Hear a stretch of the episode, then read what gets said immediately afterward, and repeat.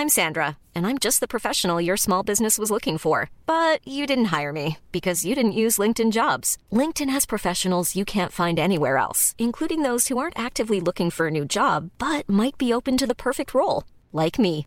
In a given month, over 70% of LinkedIn users don't visit other leading job sites. So if you're not looking on LinkedIn, you'll miss out on great candidates like Sandra. Start hiring professionals like a professional. Post your free job on linkedin.com/people today. Muy buenas tardes, ¿cómo están? Espero que, muy bien. Eh, nuevamente en un capítulo de Doctor al Cuadrado. Y bueno, ya estábamos enrachándonos bastante con, buenas noticias, con noticias que, de alguna manera alegraban un poco el día, eh, con buenas investigaciones, obviamente no, con algunas que no aterrizaban todavía o que no cerraban eh, por completo como para poder tomar en cuenta, eh, pero que por supuesto, eh, pues, pues en un futuro no muy lejano, lo más seguro es que suceda, ¿no? Entre ellas lo que comentábamos en el podcast pasado, sobre, más bien antepasado, sobre eh, este fármaco que posiblemente nos ayude a aumentar la actividad, la, la, la masa muscular sin, sin, la necesidad de tener una actividad tan, tan, eh, tan marcada. Eh, pero bueno, o sea, realmente falta para eso. Yo creo que, al menos yo sí pronostico vivir para, para ver esa, esa gran, gran hazaña en la medicina. Este, pero bueno, vamos a, vamos a esperar qué, qué dice la ciencia. La ciencia avanza muy rápido, mucho más rápido de lo que pensamos. Pero bueno, tenemos que obviamente tocar temas eh, que no son tan gratos.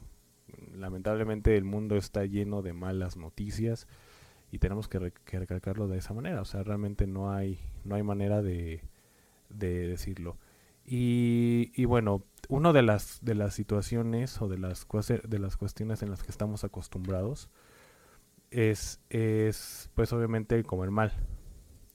El, y, bueno, nosotros los mexicanos en general pues tenemos esta, esta mala costumbre de, de hacerlo o de comer mal y de, y de, sobre todo en cuestiones disciplinarias que tienen que ver con la alimentación pues no somos obviamente el gran ejemplo a nivel mundial.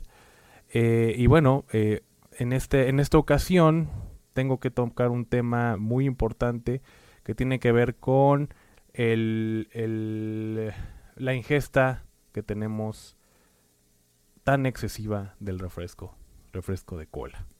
Y, y, bueno, creo que todos, creo que todos tienen una noción o tienen una idea de que el refresco de cola, por supuesto, no es absolutamente nada bueno para nuestro organismo.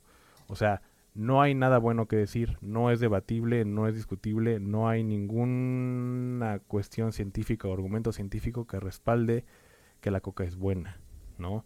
En, en, en, en, en la historia del hombre desde que existe este refresco, bueno, pues nunca, nunca se han dado casos en los que a lo mejor se demuestre que la Coca-Cola o que el refresco de cola en general haya ayudado a la humanidad para, no sé, para la prevención de alguna enfermedad cardiovascular, para la prevención de alguna enfermedad neoplásica, este, absolutamente nada de eso. Lo que sí es que se ha demostrado que el refresco de cola, pues bueno, tiene, tiene repercusiones bastante negativas en nuestro organismo, totalmente. Y eh, vamos a ver, o más bien vamos a, tocar te temas de cómo lo hace y, de, y en qué, sobre todo en qué focos en nuestro sistema está afectando eh, principalmente. Y eh, vamos a ver, por ejemplo, cómo es que afecta a nivel renal. A nivel renal, a nivel eh, óseo, este, también cómo afecta el esmalte de los dientes, digo de manera muy rápida, pero sí lo tenemos que tocar. Lo tenemos que tocar sin, sin, ninguna, sin, sin lugar a dudas porque sé que lo saben, pero no dejamos de consumirlo. Simplemente porque la, la, venta de este producto es muy buena. Y digo, tampoco estoy llamando a que hagamos un complot contra Coca-Cola, y mucho menos porque eso no va a suceder. Y de hecho dudo que el producto este, se deje de vender, obviamente por X y razón, y mucho menos por la razón de este podcast. Realmente no va a pasar. Pero sí lo tienen que saber. O sea, al menos para que a sus hijos, para que a ustedes mismos, para los, que aman, pues les, pasen la información y, tengan como esta idea de que, ok, es mala, pero ¿por qué? ¿Ok? Y bueno, a mí me gusta mucho la estadística, me gusta bastante la, los números y vamos a tocar también estadística. Em, y bueno, pues es que el exceso cotidiano del refresco pues ha ido aumentando lamentablemente poco a poco, poco a poco, poco a poco. Y los riñones pues eh, son los principales afectados, al menos los primeros que vamos a tocar. Los riñones son este, este órgano que, que se encarga, que vaya, eh, desde, desde la carrera de medicina nos han dicho que es como la colada del cuerpo, y es así, porque es como una coladerita y va desintoxicando y va filtrando este, eh, la sangre, que haciendo que haya como un equilibrio, ¿no? Este, para que obviamente este, podamos seguir viviendo.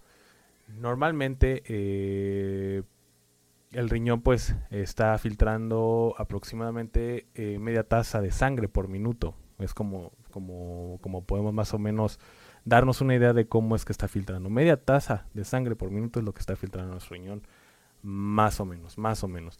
Entonces, bueno, pues imagínense que el riñón deje de funcionar. Obviamente hay muchas razones, vamos a hablar específicamente del refresco. Eh, y bueno, pues los ingredientes que contiene esta bebida ayudan a que esto se afecte, a que este esta filtración, a que la función de este órgano se vea afectada.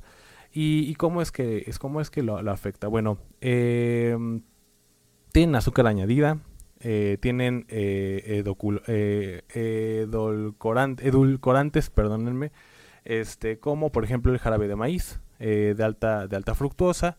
Este, y bueno, estos, al menos estos, estos ingredientes que tiene la, la Coca-Cola, pues afectan de manera directa.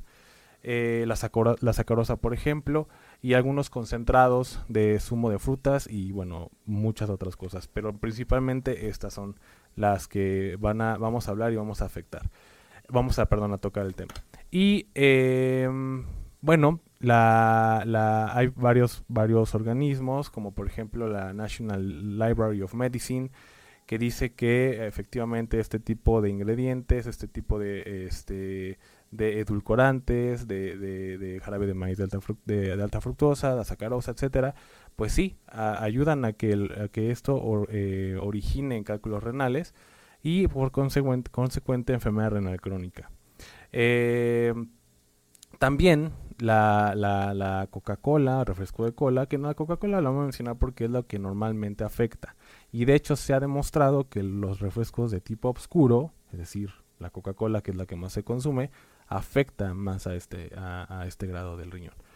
Y, bueno, pues también, por ejemplo, eh, contiene la Coca-Cola, contiene algo que se llama ácido fosfórico. Ah, se han preguntado, digo, no sé si lo sepan, pero el ácido fosfórico, bueno, la Coca-Cola a veces se llega a usar eh, para poder este, destapar un caño eh, y, bueno, ha tenido como grandes efectos. Digo, yo nunca lo he intentado, pero se ha, usado y y, gente cercana a, un servidor pues lo ha, lo ha, hecho y sí, o sea, dicen, sí, lo, sí, lo digo, realmente a mí no, no, no lo he hecho, pero no lo dudo. ¿Y esto por qué? Porque, bueno, la Coca-Cola contiene ácido fosfórico. Y el ácido fosfórico pues hace que, eh, por supuesto, eh, también se repercute a que haya em, lo que les comento como cálculos renales. Entonces, imagínense, si destapa un drenaje, pues cómo no va a afectar al riñón y a nuestro organismo en general. Entonces, Laura Moreno, que es una, que es una especialista en medicina eh, de, la, de, la, de, la, Universidad Nacional Autónoma de México, eh, comenta ella que, que, el ácido fosfórico, o más bien que la Coca-Cola es tan, tan, tan, tan dulce que ni siquiera el cuerpo es capaz de consumirla. Sin embargo, este ácido fosfórico neutraliza este sabor tan dulce que, que hace que el organismo lo tolere. Entonces, este es, digamos, de manera funcional para la ingesta de Coca-Cola o, la real función que tiene este ácido fosfórico para que pueda, pueda estar en la coca, porque realmente es muy dulce, muy dulce la Coca-Cola. Entonces, gracias a este ácido fosfórico es que podemos eh, nosotros tolerar este sabor tan dulce y que obviamente pues eh, eh, no nos importe las grandes cantidades que estamos ingiriendo, aún sabiendo que está mal, pero sobre todo que nuestro cuerpo eh, se ha engañado de manera este, sencilla para que, bueno, este ácido fosfórico diga, tú puedes, pasa, no pasa nada. Ahí está. La otra situación que hablábamos es el jarabe de maíz de alta fructosa. Es un edulcorante eh, que tiene altas cantidades eh, que fomenta la producción de una hormona que se llama grelina. Esta hormona esta grelina lo que hace es eh, regular el apetito y su, digamos, esta sobreproducción de esta hormona hace que la, o retarda, retrasa la, la sensación de saciedad y hace que nos de hambre, induce el hambre es decir, hace que, eh, que nosotros comamos más eh, y es por el cual este, nosotros pues eh, nos sentimos que nos llenamos. Entonces, esa es otra de las situaciones que también contiene esto o lo que hace estos este, jarabe de maíz de alta fructosa. Además, la National Kidney Foundation menciona que este jarabe de maíz rico en, en fructosa pueden aumentar los riesgos en cálculos renales. Entonces, ácido fosfórico, jarabe de maíz eh, de alta fructosa, también son los responsables de que podamos tener estos cálculos renales, además de otras actividades como en particularmente con con, con, el, jarabe de maíz, bueno, la reproducción de esta hormona que hace que nos dé hambre.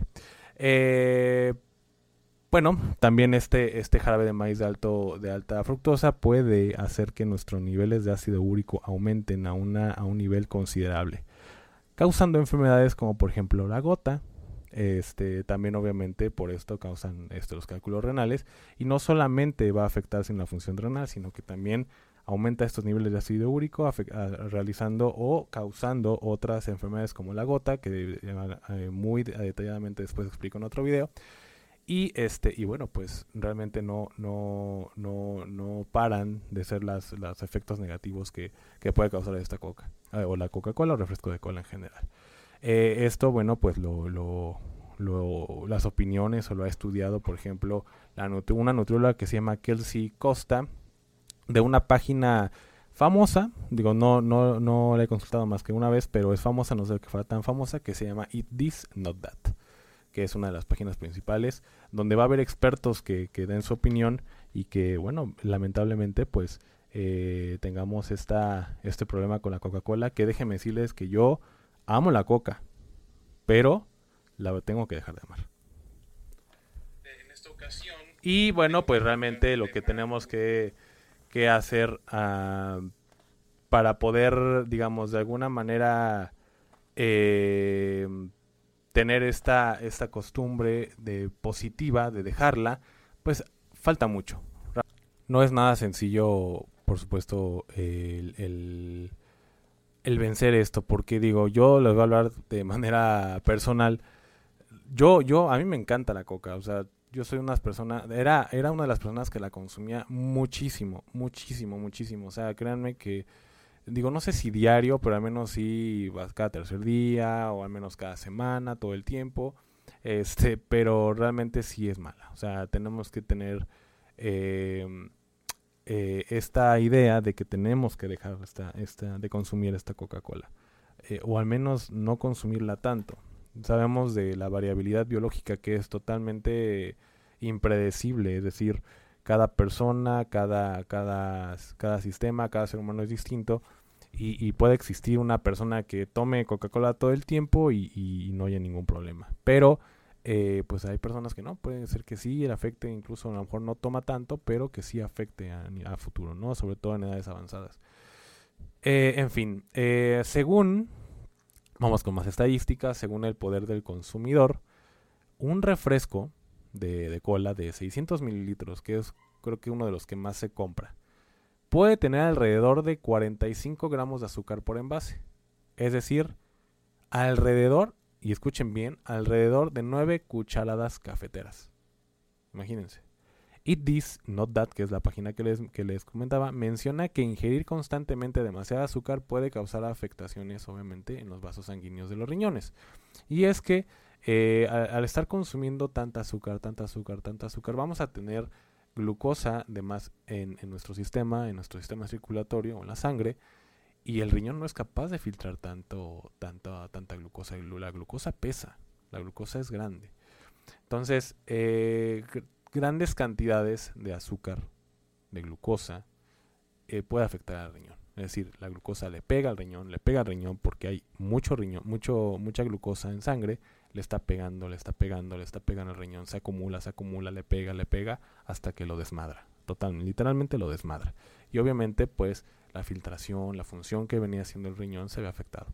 Entonces, por eso es que, eh, y esto está hablando pues ya directamente de la diabetes, de lo que ocurre más o menos en diabetes y por qué se, se, va a afectar el riñón a largo plazo. ¿Por qué causa esta insuficiencia renal crónica? Y, que, y cómo es que los, los pacientes o la gente en general llegan a, a, ya estados donde tienen que estarlos dializando o hemodializando. Y bueno, obviamente pues no es nada grato. Nada grato estar yendo dos, tres veces por semana, a lo mejor a una hemodiálisis. Y, y si no, pues te mueres, porque te mueres intoxicado, literalmente. Y eh, bueno, además eh, el refresco aumenta las probabilidades de desarrollar la diabetes. Eh, de diabetes, además otras enfermedades como lo que le decía del ácido úrico, la hiperuricemia como, como dato o como mm, em, definición médica, eh, concepto médico, perdón, y lo cual, pues bueno, pues obviamente este, daña el riñón. Eh, un estudio de Nephrology publicado en 2015 determinó que beber más de cuatro bebidas carbonatadas azucaradas por semana, cuatro bebidas carbonatadas eh, azucaradas por semana, se relaciona con, con mayor prevalencia e incidencia de enfermedad renal crónica. Entonces, si ustedes beben cuatro cuatro vasitos de refresco eh, por semana, bueno, pues déjenme decirles que eh, van a estar yendo a hemotilizarse o dializarse mmm, tres veces por semana, no en, unos, unos, cuantos años. Entonces, bueno, yo creo que debemos de, de, al menos de informar, ¿no? Al menos yo como médico, informarles que, qué repercusión tiene esta, esta situación y, bueno, pues echarle ganas a esta situación porque no se ve nada alentador. Em, bueno, también la página It Is Not That eh, describe eh, cómo es que el contenido concentrado de azúcar es un refresco. En un refresco puede hacer que el control de azúcar de sangre sea más, más desafiante y debe limitarse para aquellos con diabetes o enfermedad renal existente. Es decir, si ustedes tienen un familiar con diabetes, con, con, con, enfermedad renal crónica y le dan refresco, de verdad no, no quieren a esa persona. O si ustedes mismos son diabéticos o, y, o, tienen este, una enfermedad renal pues, y están consumiendo esto, esta, este refresco, pues no se quieren, se están, cometiendo suicidio y además van a sufrir, lamentablemente. Entonces tenemos que cuidar esta parte, por favor, por favor, y eso también va para mí, porque les decía, yo soy amante de la Coca-Cola, amante, de hecho más que la cerveza, pero también la cerveza eh, puede consumir, puede causar esto Hiring for your small business? If you're not looking for professionals on LinkedIn, you're looking in the wrong place. That's like looking for your car keys in a fish tank. LinkedIn helps you hire professionals you can't find anywhere else, even those who aren't actively searching for a new job but might be open to the perfect role. In a given month, over 70% of LinkedIn users don't even visit other leading job sites. So start looking in the right place. With LinkedIn, you can hire professionals like a professional. Post your free job on linkedin.com slash people today. Life is full of what-ifs. Some awesome, like what if AI could fold your laundry? And some, well, less awesome, like what if you have unexpected medical costs? United Healthcare can help get you covered with Health Protector Guard fixed indemnity insurance plans. They supplement your primary plan to help you manage out of pocket costs. No deductibles, no enrollment periods, and especially no more what ifs. Visit uh1.com to find the Health Protector Guard plan for you. Que les estoy comentando. Lamentablemente. Y bueno, pues obviamente los edulcorantes artificiales, que también esta página de This Not That, eh, y han, han, han, encontrado en algunos estudios que estos este, edulcorantes como el aspartamo este, y la sacarina que sustituyen al azúcar también aumentan el riesgo de enfermedad renal. Eh, pero bueno, pues esto eh, exclusivamente en esta parte de los edulcorantes siguen estudios, siguen investigación para, para obviamente confirmar dicha, dicha teoría. Eh, y bueno, pues como pueden ver, no, no es nada grato tomar refresco. ¿Que es muy rico? Sí, por supuesto, es demasiado bueno, muy, muy, muy bueno. Creo que, creo que no, no, eso nadie lo niega. Conozco a muy pocas personas que no les gusta el refresco realmente. Y, la verdad es que, que bueno, que bueno. Y esas personas que no les gusta el refresco, por favor manténganse de esa manera. Están del lado correcto de la historia. No lo tomen, por favor. No, y que no les guste, no lo consuman porque les va a gustar. A lo mejor ya lo consumí no les gustó, pero a lo mejor unos que no lo han probado por X y circunstancia, que no, que realmente yo no conozco a nadie que no haya probado la coca, eh, o al menos un refresco, este, bueno, pues, pues, eh, no lo tomen, por favor. No, no lo, no lo vuelvan a consumir si es que ya lo consumieron y no les gustó. Eh, y bueno, pues también, además, ya cortando un poquito el tema, pero que tiene que ver sobre todo en cuestiones de, de mm, ¿cómo explicarlo? De de actividades, de rutinas negativas que tenemos todos los días, todos los días, en cuanto a alimentación, en cuanto a, a, a, ser sedentarios, a, comer, a consumir comida chatarra, a todo ese tipo de situaciones que nos va a matar, o sea, que inminentemente va a tener una repercusión importante. Bueno, pues eh, se viene un futuro muy desalentador. Se viene un futuro, se viene un futuro muy complicado además del consumo de la o por el consumo de la Coca-Cola. Se viene un futuro bastante desalentador. No, son, no eh, hay muchos rubros donde nuestro futuro se ve muy muy muy desalentador. Sin embargo, a nivel salud, eh, con la diabetes, con la hipertensión, con enfermedades de, que tienen que ver con enfermedades este, neoplásicas, es decir, cáncer, pues no se ve, no se ve por dónde. No se ve por dónde no, no haya un futuro que sea, que sea muy malo. Y hablo específicamente de los ataques cerebrovasculares. Cómo es que, sobre todo en países que están en subdesarrollo, como el nuestro, México, países sobre todo de México para abajo, es decir, a nivel Latinoamérica, que son países normalmente pobres, ¿no? A lo mejor quitando un poquito a Chile, que es un que Chile es el es el país digamos ejemplo a nivel económico a nivel Latinoamérica. Eh, posiblemente Brasil tenga igual a lo mejor no tan las, las cifras no tan tan elevadas como, como lo podemos presentar México, Argentina, Venezuela, Colombia, eh, El Salvador, Honduras, bla bla bla. O sea, todos esos países que les menciono se van a ver va a haber un, aumento del 50% de eh, muertes causadas por, eh, por, por, infarto cerebral o por evento vascular cerebral. Y que bueno, pues obviamente esto puede ser prevenible porque tiene mucho que ver con, las costumbres que tenemos. Es decir, también la ingesta de comida chatarra, el sedentarismo, eh, eh, obviamente, pues ya factores de riesgo importantes que ya son enfermedades como diabetes, como hipertensión, como la obesidad. Y estas cuestiones, pues obviamente va a causar que esta cifra se aumente. Y, y sobre todo, como les, como les comento, en países pobres. ¿Y por qué? Bueno, pues porque los países pobres no tenemos la tecnología que van a, que lo que con lo que tienen países que, que, de alto desarrollo y que bueno pueden frenar esta, esta cifra. Pero pues no, nosotros no. México, México no no es el, no es el, el, caso y México, bueno, se va a ver afectado por esto. Y, bueno, eh, esto porque hubo un, digamos, una comisión de dos expertos de la Organización Mundial de Stroke y de Lancet realizaron un diagnóstico de, esta situación y bueno, se concluyó esta parte de, los, del 50%. Eh, sobre todo en países, como les comentaba, ya hablando un poco de estadística, eh, en los países que tienen que ver con el subdesarrollo, de 2023 que estamos ahorita, que son más o menos casos, son 6.6 millones de, de, muertes, van a, van a aumentar a 9.7 millones en 2050.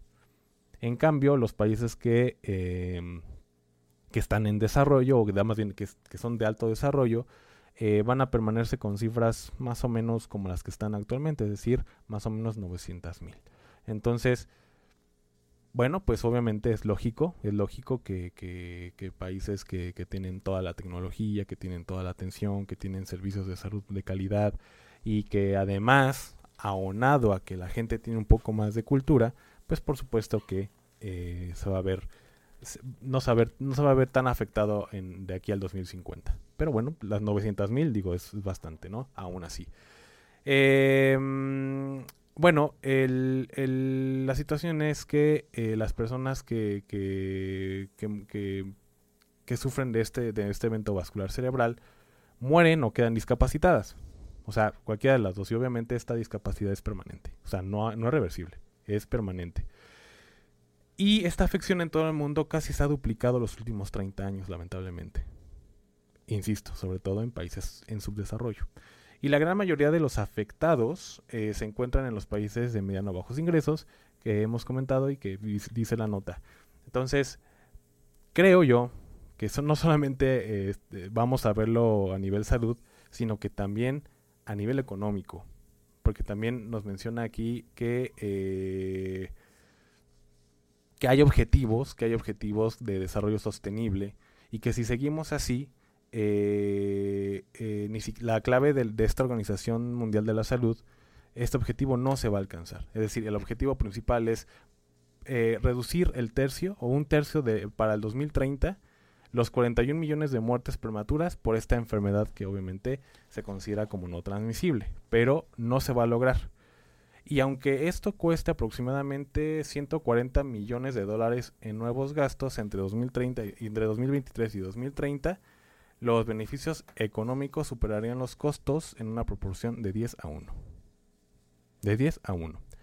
Y bueno, pues obviamente en cuestión de, a nivel Latinoamérica, además de que sabemos que somos pobres, imagínense el, aumento de estos casos y cuánto nos va a costar.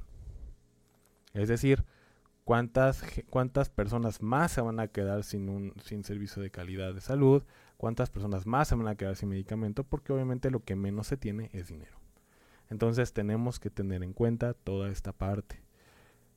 Creo que estamos a tiempo, aún, aún, de poder prevenir un futuro no tan negro.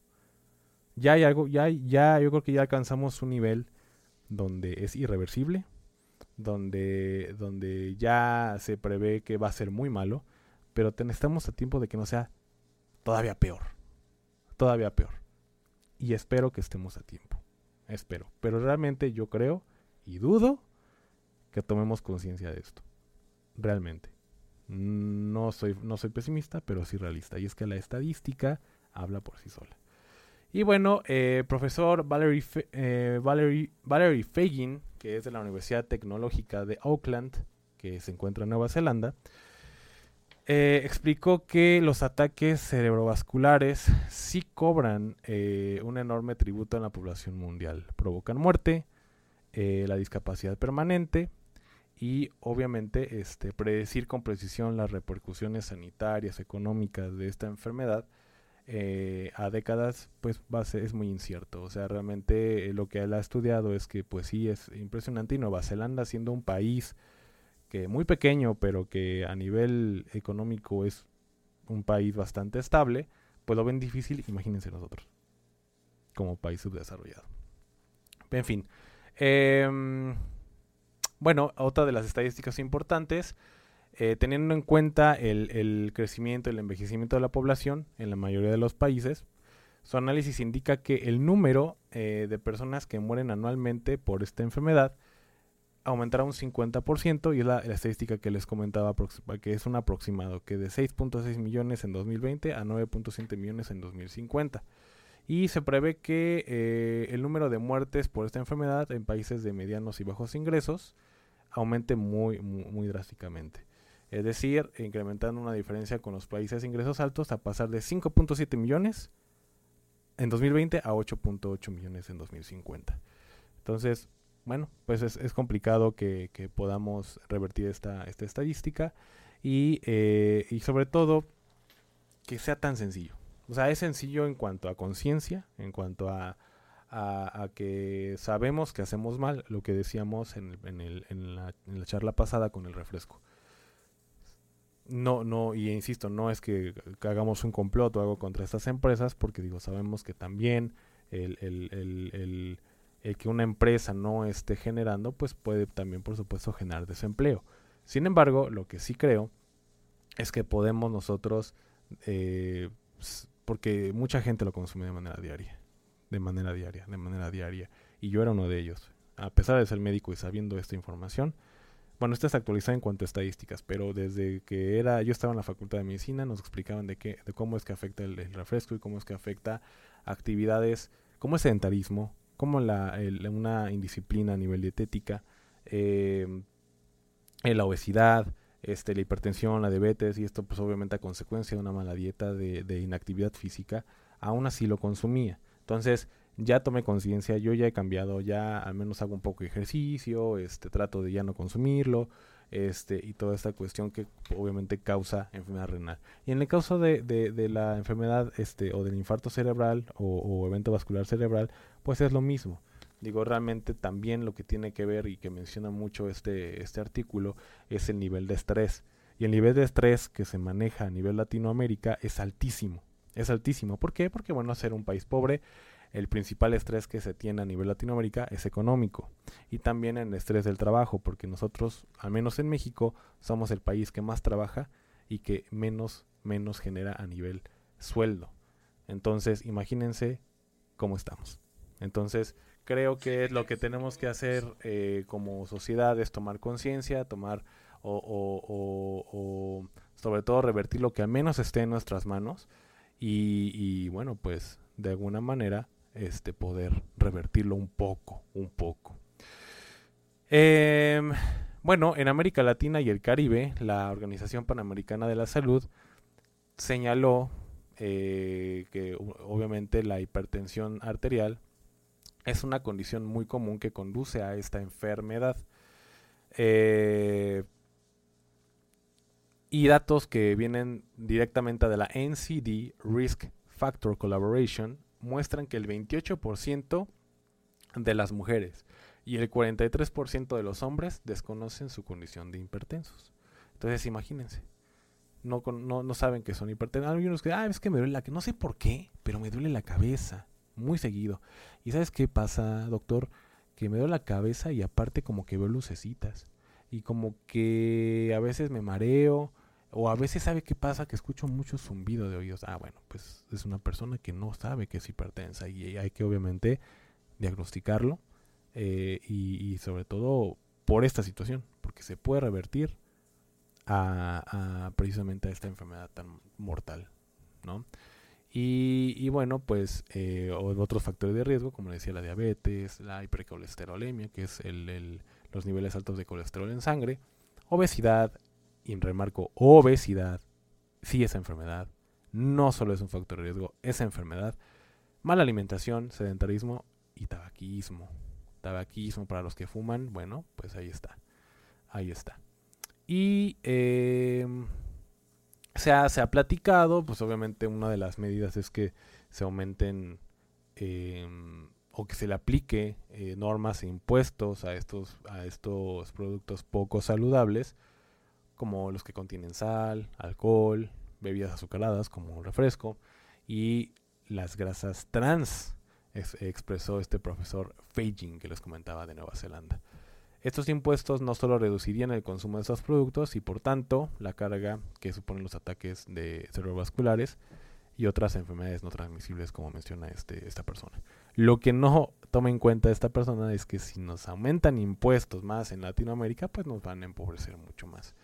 En Latinoamérica lamentablemente no tenemos cultura, al menos muy poca, eh, no tenemos dinero y, los datos pues nos las pasamos por el arco del triunfo. Entonces, lamentablemente en Latinoamérica, perdónenme que me vea tan negativo, que me escuche tan negativo, pero no tiene, no tiene esperanza. Realmente no creo, no creo. O sea, se tiene que tener un, una, una eh, algo, un milagro o revertir 180 grados la conciencia y la cultura como para poder revertir esto. Y realmente no creo que se revierta, lamentablemente. En fin, son datos, estadística, que es de, de, asustar, pues sí, yo creo que sí es para que nos asustemos, para que nos preocupemos, pero sobre todo que nos ocupemos. Porque creo yo que países tan, tan, tan hermosos como México y de los muchos que nos escuchan, que entre ellos es España, Canadá, Estados Unidos, eh, Argentina, Brasil, eh, Singapur, eh, bueno, etcétera, etcétera, pues ningún país merece esto. Y si, y si, bueno, llegamos a estas consecuencias, pues la responsabilidad no es más que nuestra. No es más que nuestra. Y si lo, lo vemos a nivel colectivo, ¿no? Porque a lo mejor uno puede hacer su papel, puede decir, bueno, pues yo si hago ejercicio, yo esto, pero si la mayoría no cambia sus, su indisciplina en la dieta, su indisciplina en realizar actividad física o su indisciplina en general en todo, no va a cambiar absolutamente nada. Así que espero que esta información les haya ayudado, espero que esta información les repercuta en algo, directa o indirectamente. A lo mejor esta información la pueden pasar con su familia. Y, bueno, pues hay que trabajar muy duro. Al menos yo hago mi parte, que es informar, que es decirles lo malo, lo bueno. Y hoy tocó lo malo. Lamentablemente tocó lo malo. Y, creo que va a ser así de, a partir de, de, de no muchos años. Yo creo que calculo un lustro de que empiecen a haber noticias mucho más negativas, lamentablemente, en cuanto a salud. Y en cuanto a todo, ¿no? Yo creo que, digo, desconociendo otros temas, pues no, no se ve muy alentador nuestro futuro. En fin, eh, espero que les haya, les haya, gustado, sobre todo que, que les sirva para, para, para, ustedes como información. Eh, nos estamos escuchando en la semana. Que tengan una excelente tarde y como siempre un gusto. Hasta pronto. How would you like to look five years younger? In a clinical study, people that had volume added with Juvederm Voluma XC in the cheeks perceived themselves as looking five years younger at six months after treatment. Look younger, feel like you. Add volume for lift and contour in the cheeks with Juvederm Voluma XC. Reverse signs of aging by adding volume to smooth laugh lines with Juvederm Volure XC.